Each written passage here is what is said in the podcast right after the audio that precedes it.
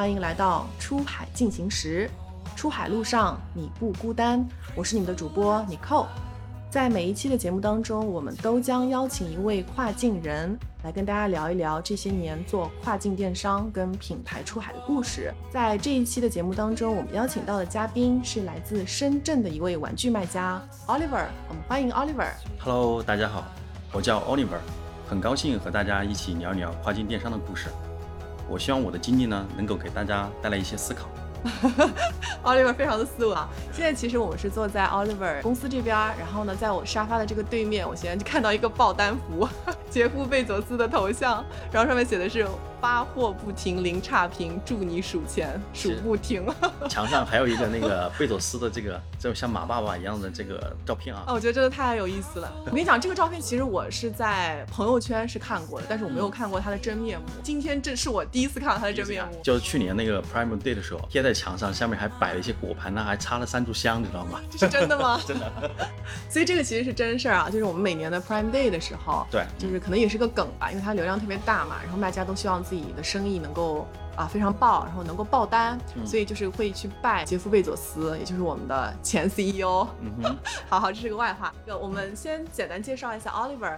Oliver 其实我觉得他身上有非常多标签，他本身自己是一个创业者，嗯然后也是一个亚马逊的一个卖家，然后同时呢也有非常资深的运营的背景。但是其实我觉得 Oliver 除了这个之外，他本身也有非常多的故事，因为嗯据我了解到。Oliver 在做跨境电商之前，其实是在非洲工作。对如果我没有记错的话，是乌干达。没错。对，所以我觉得咱们今天可以先从乌干达开始聊起，或者说为什么当时去非洲工作，然后以及啊说为什么后来又开始从事个跨境电商这个领域，是什么契机嗯呃让你从非洲回来了？嗯嗯嗯，其实我的经历啊比较简单，我是呃学土木工程专业的，完了之后呢，大学一开始毕业的时候，我们这个专业嘛就到处跑，所以呢就不会说对地点特别的在乎。呃，后来刚好有一家国企公司进来招聘的时候啊，然后我就投了简历，呃，然后呢第一份工作就是想让我去海外去闯一闯，所以这个海外就是非洲是吗？对，然后后来当然不是头一家公司啊，自己筛选了一下，然后去了另外一家公司，然后呢就去到了其实那个最初的国家叫南苏丹，是在二零多少啊一二零一零年才刚刚从北苏丹分裂出来一个国家啊，然后这个国家呢，它是个新成立国家，非常的动乱，当时我还是有点担心的。所以当时你是因为什么样的原因，或者是下定决心要去非洲呢？因为感觉就是非洲特别远嘛，然后嗯可能条件也不是特别好，所以是因为当时这个工作待遇特别好嘛？就是有没有考虑到，比如说家庭啊，或者是未来发展的一些机遇，还是只是觉得说，哎，就想要去非洲闯一闯？呃，各方面都有，其实很多因素杂在一起。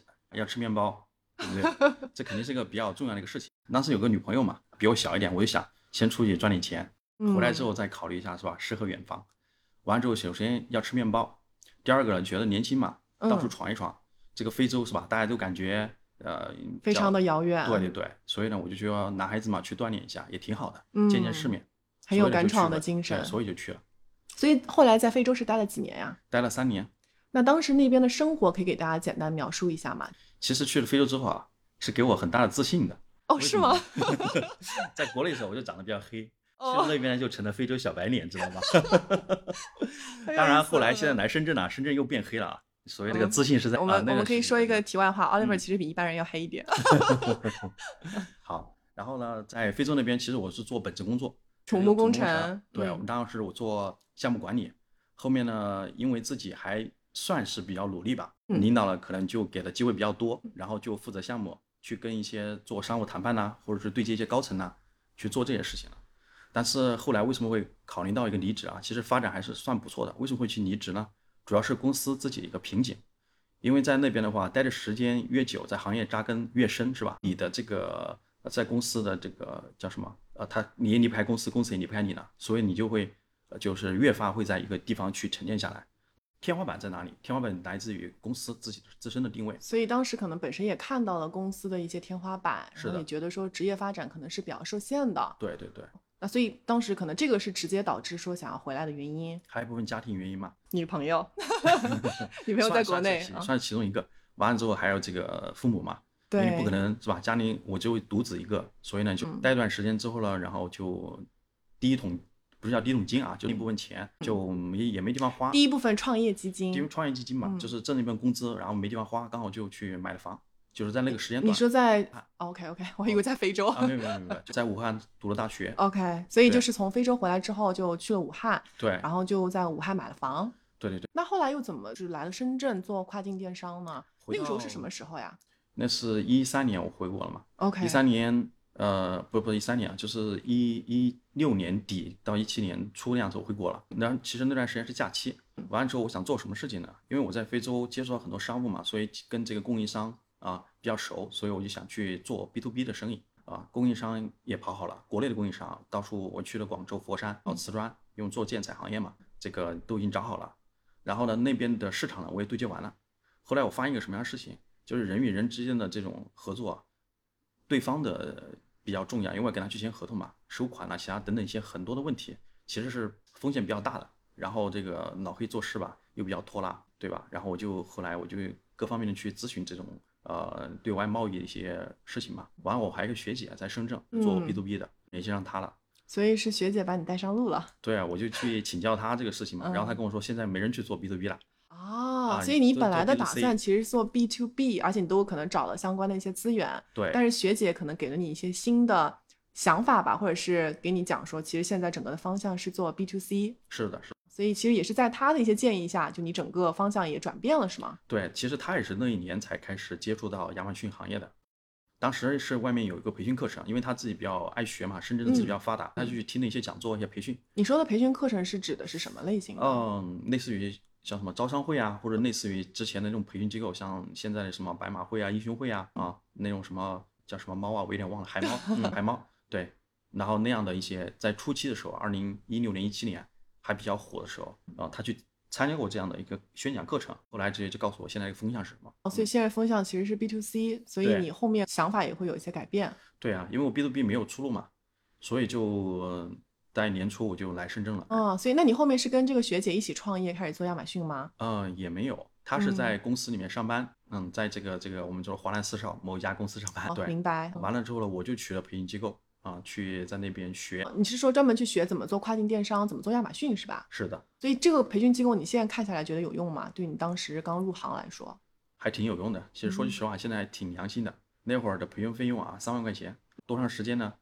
直到你学会为止哇，啊！你可以这个很良心对，一般情况说怎么？他给我们打的一个口号是叫“千刀创客”，可能有些人知道，有些人不知道。这个公司嗯现在已经啊，可能我们有一些跨境的听众有可能会听过。对对对，哎，他们可能有所听听过吧，在呃宝安那边，嗯，在那个地方，然后我们就在那边待了好几个月，就慢慢从公司的零开始，呃，刚开始过去就注册公司啊，开账号啊，然后上产品啊，卖啊，自发货是吧？FBA 啊，一步一步来，那我还蛮好奇，就是比如说现在如果我是一个跨境小白，我想要从零开始，嗯。就深圳有一些现现有的像你刚刚说的这种资源，我可以去用嘛？比如说上一些课。可以啊，挺好的外面其实是有一些培训的课程的，然后另外一个呢，就是官方的卖家大学啊，也还可以，挺不错就是亚马逊官方的一些东西，其实也是可以去、去学习，可以很快的让你入门。对对对，包括我们现在公司新来的一些新人，嗯我也会让他们自己去看卖那个卖家大学里面的课程。了解，对所以其实是当时从这个课程当中有学到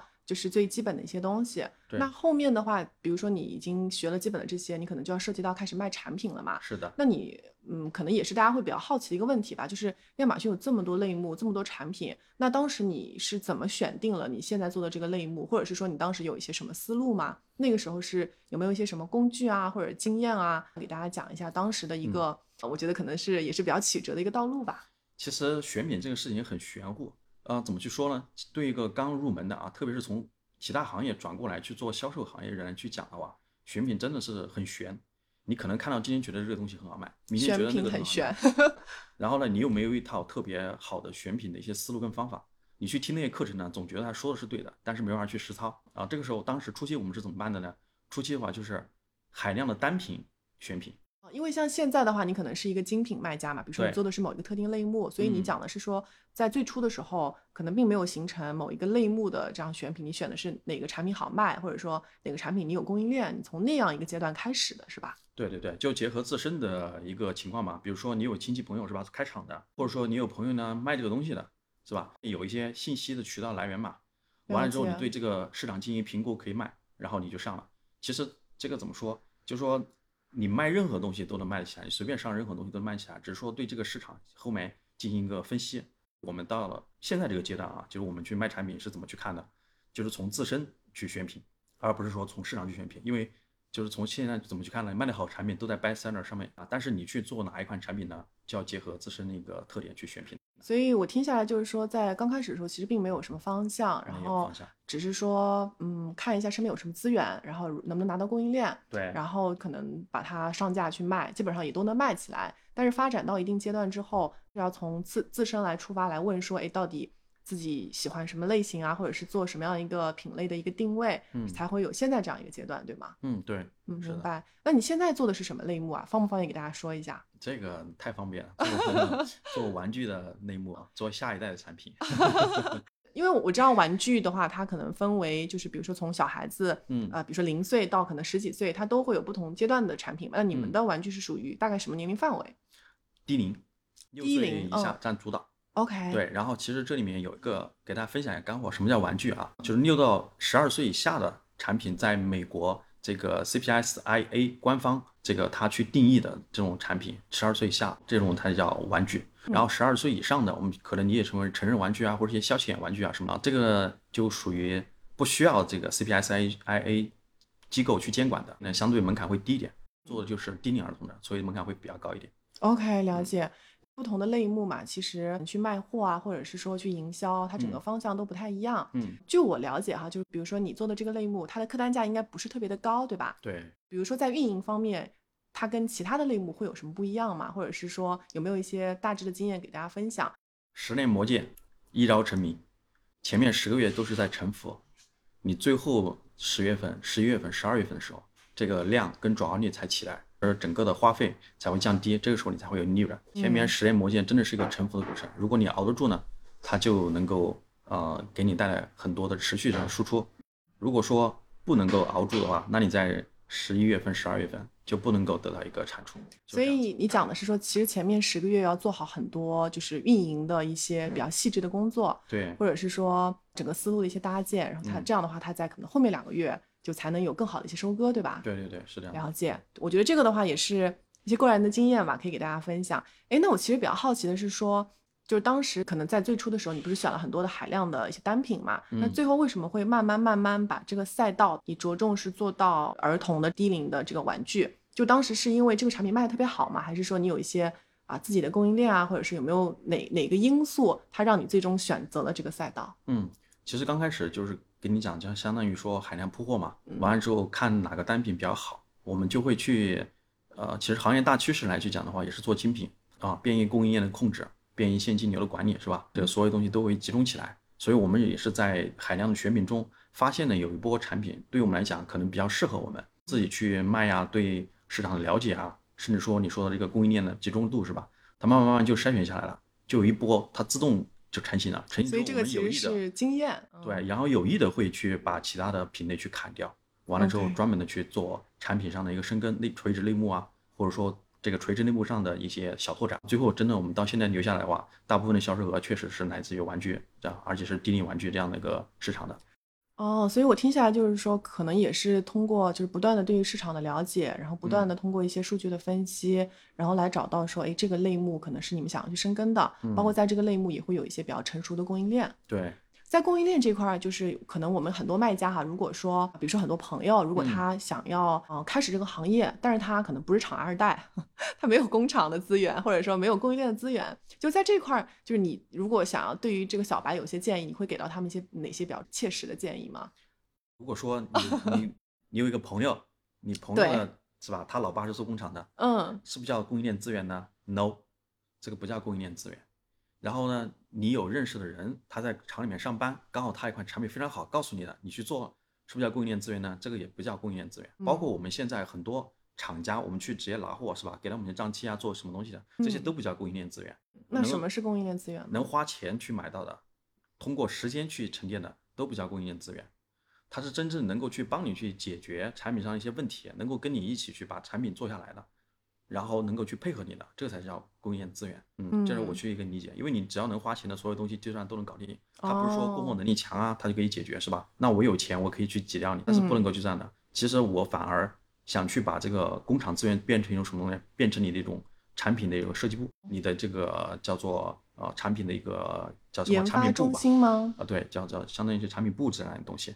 所以可不可以把它理解为，就是你可能内部其实是有一个专门的，比如说研发或者是开发的团队，然后你把你的想法告诉工厂，然后让工厂帮你实现，可以这么理解吗？对对对对对对，你可以这样去理解。那嗯，比如说你你们今天想出来这个产品，嗯，这个工厂它是要帮你去做这个丝膜吗？还是说你这个东西卖了一段时间之后，可能市场上也会有类似的东西？我们一般。哦，现在百分之六七十都会去做丝膜，对，然后剩下的。所以丝膜的意思是指的是什么？因为如果是对于一个小白来说，idea 真的是纯新的，你自己的 idea，你对市场上所有产品有了新的认知之后，然后你 creative 是吧？你可以拿这个 idea 可以去做那个呃专利的都没有问题的。所以这个需要你跟工厂去沟通。对。然后这个丝膜指的是说只有你们家可以做，别人家不能做。对对对，是的。OK，那么一般你们这些产品的这些 idea 都是从哪儿来的呢？是去做一些用户调研吗？还是说你从比如说现在你卖的这些评论当中，比如看大家一些反馈，就我还蛮想了解说你你们是怎么样就输出这样一个设计的理念的。一种是 modify 的那种，是吧？嗯，是什么是什么意思？就是说你的一些优化升级，嗯嗯，是吧？这个是大部分的这个 idea 一些来源，都是从一些升级啊，包括这个产品的呃功能上的迁移啊，都是从那个上面来的，都是嫁接的。就是它是不是从零到一？我们是相当于从一。是吧？变成二，变成三这样子，可不可以给我们举一个就是小的例子？就比如说你们现在在售卖一场产品，如果方便的话哈，因为我知道这个可能也会涉及到，如果不方便也没有关系，或者或者给大家举一个比较 general 的例子，就比如说你当时最初的时候是什么样一个情况，然后跟工厂沟通后把它改造成了什么样一个情况，这样的话可能大家会有一个就是更加直观的一个理解。我们之前是做儿童玩具，其中有一款是大卖卖的比较好的一款产品，然后呢，我们其实也想去做。然后我们进行的这个产品的刚刚说这个 modify 嘛，怎么去做的呢？我们是对这个产品全方位的进行调研，站内的一些调研，站外的一些调研，然后客户评价的一些调研，收集起来之后，得出了整个产品一个卖点，同时也得出了产品的一个痛点。然后卖点的部分呢，我们就会吸收去做一些精华部分，然后呢，会对这个产品的外观进行一些改变，但是它的功能不会进行改变。外观的话，我们会。借用呃客户比较喜欢的一些这个颜色、颜色啊、图案呐，是吧？形状去做，然后另外一个功能上就会做这个升级嘛，就刚刚说的痛点解决，比如说这个以前的这个支架不太稳定啊，主要原因是因为这个材质有问题，是不是？了解。或者说什么问题的，那我们就会去改材质、改结构啊，这样的话，它这个产品具有原来那个产品的一些卖点，同时我也有升级的一些东西。对对，这个是我刚刚说的，就叫做是这个 modify 的一种。所以其实是从用户这一端源头出发，来看一下大家目前对于这个产品的一个反馈，然后在这个基础上，然后就可能去做一些迭代，然后再把这个想法反馈给工厂，然后让工厂把这个东西做出来。是，那整个周期会很长吗？前期调研的话就会花一段时间，把你这个 idea 你要给到工厂，工厂里面其实。它分为，就是我其实没有直接给到工厂，我们会给到我们自己的这个设计外包团队，然后他帮我们去做这种外观性的设计啊，或者是功能性设计，最后还会再给到工厂，然后工厂里面会根据我们的给到他的一些 idea，然后再去这个看他能不能下产线。所以在呃，我听下来就是可能我们跟工厂之间其实日常会有非常多的一些合作跟沟通，是吗？是的，这个才是我说的这个供应链资源。OK，了解，就是不是单纯的说啊我有这个资源，而是说。你跟他需要有一些非常频繁的沟通，然后你要确保说你的想法真的在工厂做到落实。对对对，嗯，了解了解。那可不可以给大家分享一下？因为刚才有提到说，就是咱们日常工作当中，其实很大一部分是跟工厂在合作嘛。嗯。那有没有就是跟工厂合作下来，你比较头疼啊，或者是你觉得就比较喜欢的一些事儿，给大家就简单的看一下？因为我们我我都没有去过任何的工厂，所以我都不知道是说大概是什么样一个情况。跟工厂的日常的沟通顺利吗？啊，工厂其实怎么说呢？他们非常 open。哦，是。对他们不是那种很刻板的刻板的那种感觉。哦。你跟他们去接触的时候，刚开始非常的友好。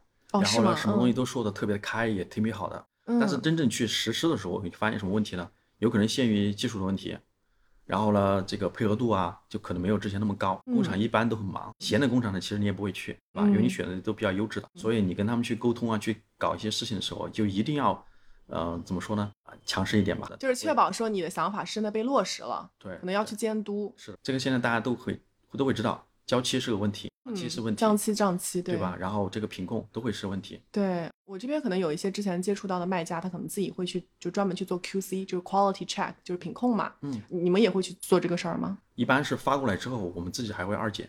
？OK，对，嗯因为我之前就是也听其他的卖家说过一些囧事儿哈，因为啊可能大家都在国内做跨境电商嘛，就很多时候可能我们享有的是同一个供应链，所以就是有的时候会很尴尬的时候，就是他可能在工厂里面，就嗯是会看到比如他的一些竞品或者对手的一些卖家，嗯就大家都是可能平时也见不着，但是会在工厂的时候遇到。啊，对对对，会你们会有类似的情况吗？有遇到过？那会觉得尴尬吗？还是觉得也还好？没有啊？觉得很友商很庆幸啊。哦，是吗？就 是哎，原来你也做这个啊，没有啊，就觉得你也在那儿拿，我也在那儿拿，说明这货没问题嘛。哦，所以大家就觉得说，哦，我拿的是同一个货源，嗯然后也会比较放心，嗯，蛮有意思的。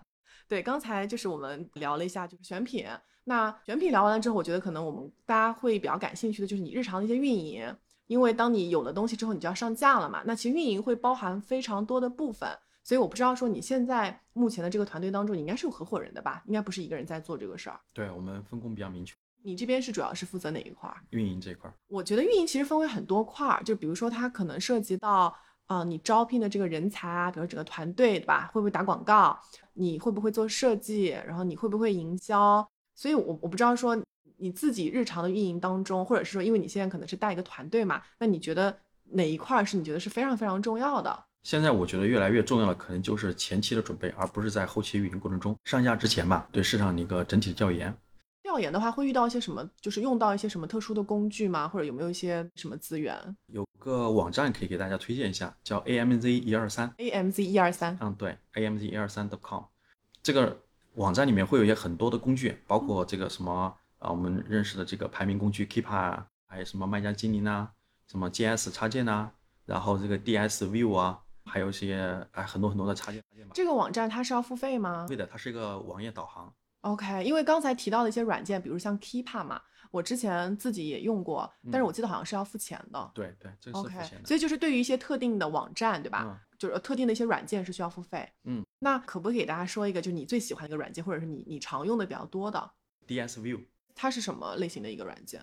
它是一个抓取呃排名的啊、节内幕节点的，非常方便。它你比如你搜索结果出来之后是吧？第一页里面所有的产品它的节点呐、排名啊，你都能看到，包括一些 review 星级卖家可以去看到，知道这个呃大概一些技术情况，所以你不需要一个一个去点开，它会节约你很多时间 OK，啊、然后另外一个就是 Keepa 会用的会非常多，看排名，看排名格 review 啊、些。然后你还可以从 Keepa 上看到别人的一些秒杀。然后呢，如果说你熟悉一点的，你可以通过它的这个排名的起伏，你可以去猜测它的运营手法。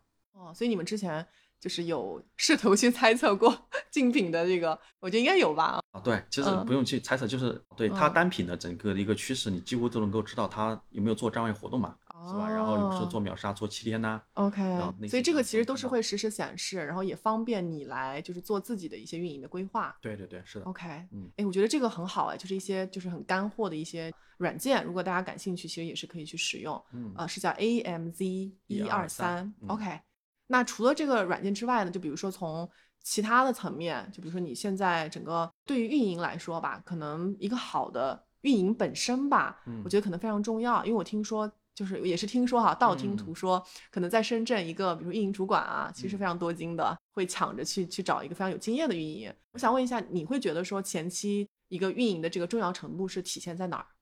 他会不会对整个市场去做一个判断？对自己的产品有没有一个非常清晰的定位？后续的打法有没有一个非常详细的规划？不是说见招拆招，见招拆招大家都会去做全盘这个啊、计划的，能够让去计划去按照你的点去落实的，这个就非常难得。我觉得运营是一个细致活儿，但与此同时，你要逻辑非常清楚。它前期需要去搭建出整个的框架，然后需要有一套自己的运营思路跟自己的一些节奏，而不是说因为比如说某个促销啊或者某一个活动啊就乱了自己的阵脚。嗯，对，了解。那在推广这块儿呢，你们现在应该主要是做亚马逊，对不对？有没有在做其他平台？呃，主要是在做亚马逊，其他平台有稍微接触一下，但是叫没有好的结局吧。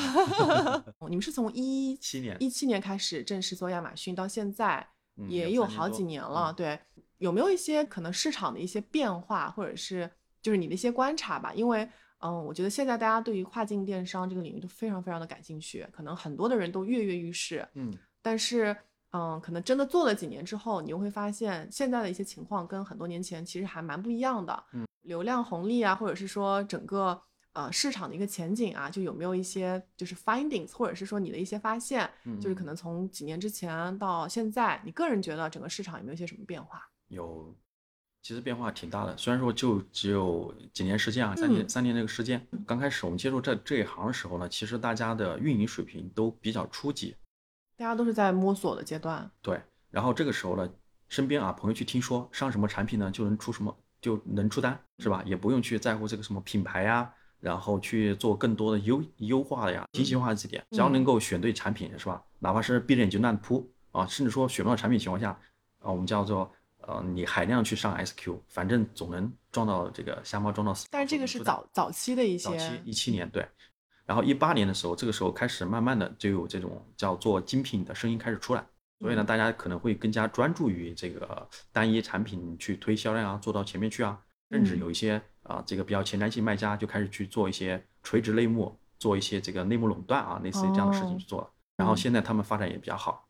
然后后面到一八年、一九年的时候，因为这个行业逐渐被大家熟知，对，所以呢，进入的这个呃买家数量就越来越多。然后我们周边发生什么样的行为呢？发生什么样这个现象啊？这个培训机构啊，也是到处都是，五花八门啊。然后一堂课呢，平呃普通一点的六七千，贵一点的呃几万块钱一堂课。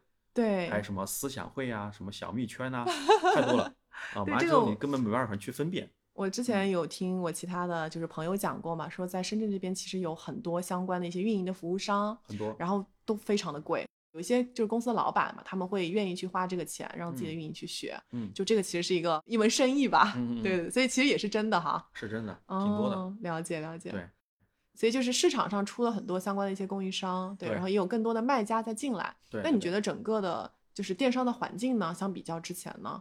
呃，越来越专业化。好的方面去讲，确实，因为大量的买家进入，再加上平台的这个规范化，所以买家越来越专业，是吧？你像我现在，我可以讲产品的时候，我真的是很用心的去讲产品。我之前是在卖什么？我之前是在卖货。什么叫货了？货就是这个这个，我不管名称，不管什么东西，我现在卖产品，我真的是给你卖一种理念，卖一种啊你的这种呃解决你的痛点的一个东西。我觉得听到这个真的是特别好，因为我觉得这个也是你这几年的一个变化吧，或者是我们。很多卖家的一个缩影，就是几年前嘛，大家可能对于亚马逊的一个呃概念吧，就觉得它是一个卖货的平台。但是其实随着就是越来越多的人进入这个行业，然后行业整个发展又很好，然后再加上平台的一些规范，其实就整个亚马逊上越来越多人其实在做一些精品的运营，甚至说在往品牌的方向在走。包括我们自己的话，也是慢慢想去把我们众多品牌下面啊挑一两个品牌去做一些这种叫品牌布局吧，去做这样的事情。虽然说这。种，嗯，初衷是非常美好的，然后呢也会遇到很多问题，但总有一个闪亮的点在那个地方，会有一些希望吧，是这样子一个感觉。是，刚才有提到，其实就是这几年相比较前几年嘛，就整个跨境电商的环境其实有很大的变化的。那作为一个你们，我觉得你们也是出海的整个。就是这个旅程当中的一个浪花嘛，也也是一个卖家，有没有遇到什么困难呀？或者是说有没有觉得说这个市场的变化对于你们整个生存的环境啊，有没有一些什么影响？呃，会有一些比较大的影响。第一个呢是政策上啊开始越来越收紧，第二个呢竞争越来越激烈，嗯啊，完了之后呢，整个行业其实属于比较浮躁的一个行业，会对我们有什么冲击呢？这个冲击就是说存活越来越难。有，然后呢，有一部分想去进来啊挣快钱的啊，或者说这个撑不下去了，想投机的这部分人啊，可能会要么呢就出现两极分端吧，要么就投机投得非常好，是吧？然后他做的就非常的快。另外一部分人呢，就大部分人啊，还是讲都是叫铩羽而归的状态。了解，因为我觉得，因为我平时也接触了很多卖家嘛，我觉得卖家分为好几种吧，就是有一类的话，就是可能是。专心做品牌，他想要去创造一个牌子，好像去做产品，嗯，让他跟他的比如说用户之间有更多的一些连接，让他的产品被更好的去为更多的人接受或者是知道。嗯，但是也有一部分人可能就是像刚刚讲的，就是可能他比较短期的来做这个事儿，因为毕竟跨境电商嘛，还是非常多金的，就可能你有一些好的运营思路跟手段，其实是可以在比较短时间内，比如说赚到钱的。所以我觉得市场也确实有一些两极分化吧。但是我觉得总体的情况其实还是就越来越多的卖家，至少我接触到的哈，我觉得很多的卖家其实还是在专心做产品，就是像你们一样，甚至说在往品牌的方向在走。嗯因为虽然说大多数人觉得品牌这个东西非常的空，或者非常的大，或者对，嗯或者非常虚吧。嗯因为我觉得做跨境的人，咱们其实都非常的实在或者实干，会觉得说哦，品牌离我很遥远。但我觉得很多人对于品牌现在有一些新的理解，对，也在慢慢落地的，就是往这个方向去做一些事儿。嗯，对，对，那刚才也聊了很多啊，就比如说聊到过去当时是怎么选品的，然后我们怎么运营，以及说可能我们现在市场的一些变化。那面对这些挑战，就是咱们品牌未来有没有一些什么自己的一些计划呀？第一个呢，就是在专业化上会更加的专业，那增加自己的专业度之后，对产品的定位啊，对用户的一些定位，是吧？它是又是靠市场沉淀去做的，而弱化我们的运营的过程，嗯，让这个好的产品被大家所接受，通过产品去吸引到顾客，而不是通过一些运营手段呢、一些促销手段呢吸引到顾客。非常同意，但我觉得这个后面可能也会涉及到说怎么样去做营销。营销的话，其实也是嘛，就是说的刚刚讲的是产品本身嘛，可能就是要打开我们的一些运营的途径。这个运营途径包括什么呢？包括站内啊，我们就说的亚马逊平台啊，就是亚马逊平台的一些呃，我们会用到更多的一些推广手段，然后站位呢去结合，去把流量拉进来。你说的站外其实指的社交媒体这些？社交媒体对，嗯，这块你们也有在做吗呃有在做，？OK，有在做嗯，呃，这是针对亚马逊去讲的。那个如果说针对于品牌跟产品去讲的话，可能还是要去做多品牌，是吧？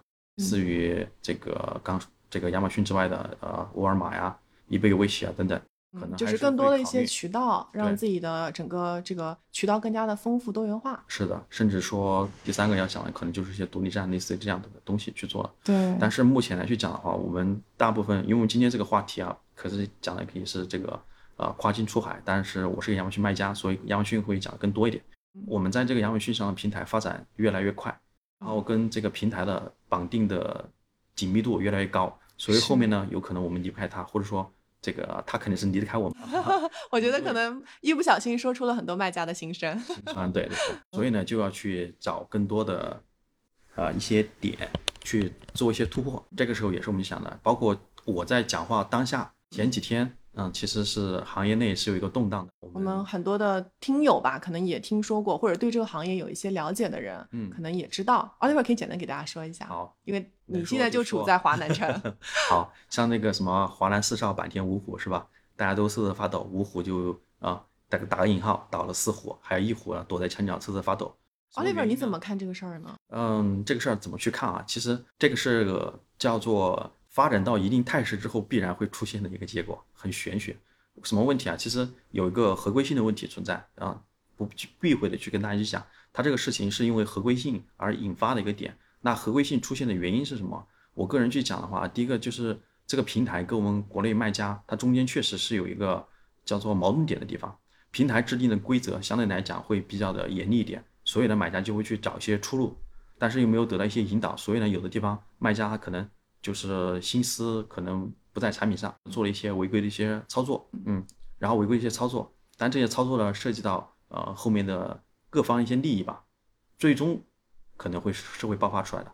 但是就是我们去讲一个事情，它会爆发的最主要的一个原因是什么？是因为这个事情它没有一个出入口，它一边一边就从算法上或是规则上去要求我们去获取更多的这个评论的也好，或者什么的东西也好，但是呢没有给到我们一个出路，然后呢一方面固定的强调，所以呢这个 一不小心听到了卖家的一些心声啊，对，对所以呢，这个怎么说呢？就是我觉得一个巴掌拍不响吧，也不能说是吧？这个就是小孩儿犯罪了，对不对？那社会也有原因，他自身也有原因。是，我觉得可能跟我们整个电商环境也有关系吧。我觉得整个环境其实是，嗯，比较激进的。嗯，因为我经常听到，就是有卖家说，今年给自己定了一个三千万的目标，可能到嗯年底就真的是完完成了。嗯但我觉得这个背后一定会有很多我们叫 under table 的东西，可能这边也不是特别适合跟大家分享。嗯但嗯，就比如说我还有一些朋友可能是在国外嘛，他们嗯也是做跨境电商，但是我觉得可能从嗯跟他们的接触上了解到，就是国外他们做跨境电商，其实相对来说会佛系很多，嗯就是可能不会说像国内因为很多大环境的因素，大家可能就是你追我赶，就是呃会会竞争特别激烈吧，在国外大家可能相对佛系一点，大家可能更多的一个心思是放在比如说怎么打磨产品，嗯比如说怎么去做营销，怎么在不同的渠道投广告，对怎么样自己让自己的产品，比如说啊、在差异化方面做得更好，或者对对对对或者说怎么样让自己的产品被更多的消费者知道。然后他们前期运营的思路呢，也是比较偏企业化的，就可能会有各个 function、各个部门的人来运营，嗯就是整个产品。对，我对特别赞同你刚刚说这个问题。其实我做玩具嘛，所以我对玩具类的卖家关注会非常多。我们去年做了一款非常火的一个产品，其实这个这个可以跟大家去讲啊。今年卖的比较火，包括去年比较火、前年比较火的洒水店，中间有一个、嗯洒水店是嗯吧？嗯洒水店，中间呢有一个呃美国卖家、美国公司啊，我们去查他这个公司信息，前台可以显示嘛。对，他去年只做了一款产品，然后那一款产品呢就卖到整个类目里面的头部头部流量，无人匹敌，就只有一款。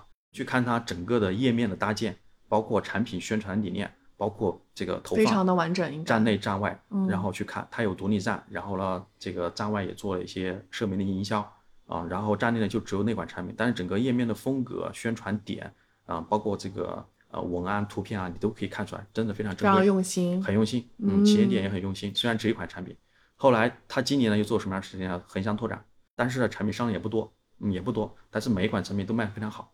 这给我们一个什么样的感觉？就是我去，我要去跟大家去分享到最后一个点是什么点呢？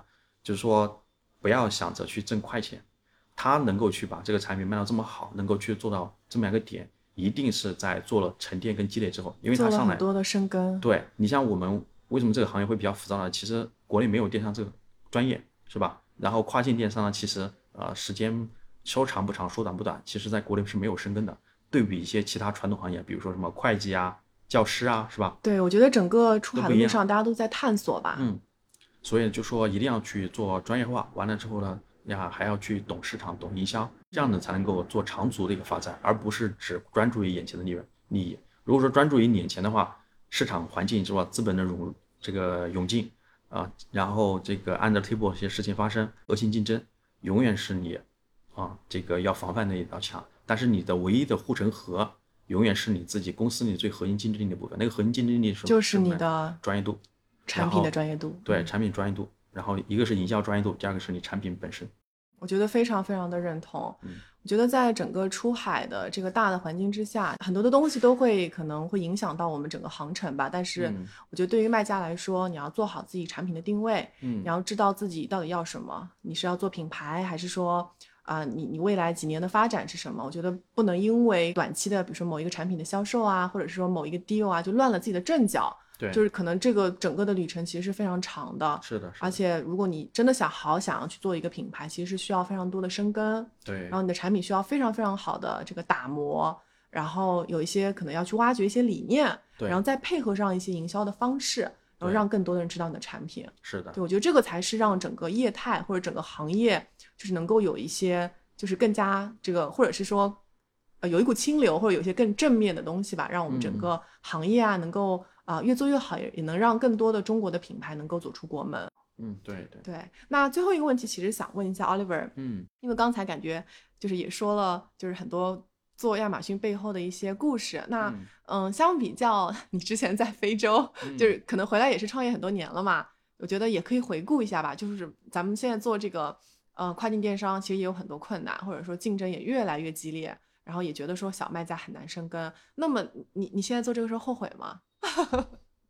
嗯，其实没，我从来没有想过后悔这个事情啊。第一个呢，它不存在后悔你就能实现，只能往前走是吗只能？往前走。第二个呢，也不算后悔吧，毕竟从中有获利，不管是，说对那肯定的面包还是有吃到。不管是说面包变蛋糕，是不是？然后呢，还是说自身的一个成长，公司现在的一个发展，总体来讲都还是趋趋好的吧。一个从零到一的过程。嗯，对，对，所以还是觉得说有挑战，或者是说有困难，这个也是很正常的。但是既然选了这条路，既然上船了，就嗯必须要往前走，对就只是说后面要往哪些方向去走。嗯嗯嗯，嗯，好，非常谢谢 Oliver 今天的分享，我觉得也是收获非常多吧。因为其实在我之前的工作当中，我其实会接触到非常非常多的卖家啊、然后我其实是在平台工作，嗯所以我觉得很多时候，嗯、是我说的比较多。就比如说，嗯我会给大家说各种营销的方式、各种广告类型，让大家说怎么样去做出海。但是很多时候也没有这样一个时间，或者说有这样一个机会吧，去听我们很多卖家的声音。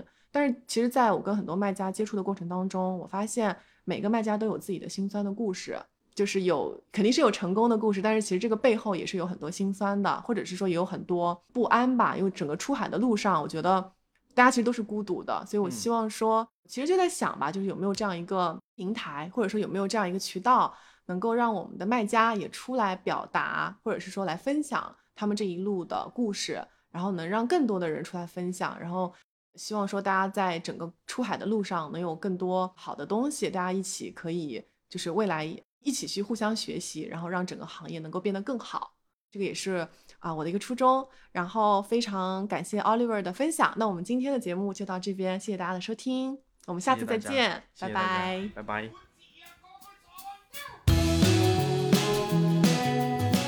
我们的节目将在每两周的周二定期播出。欢迎大家在各大语音平台订阅收听我们的节目。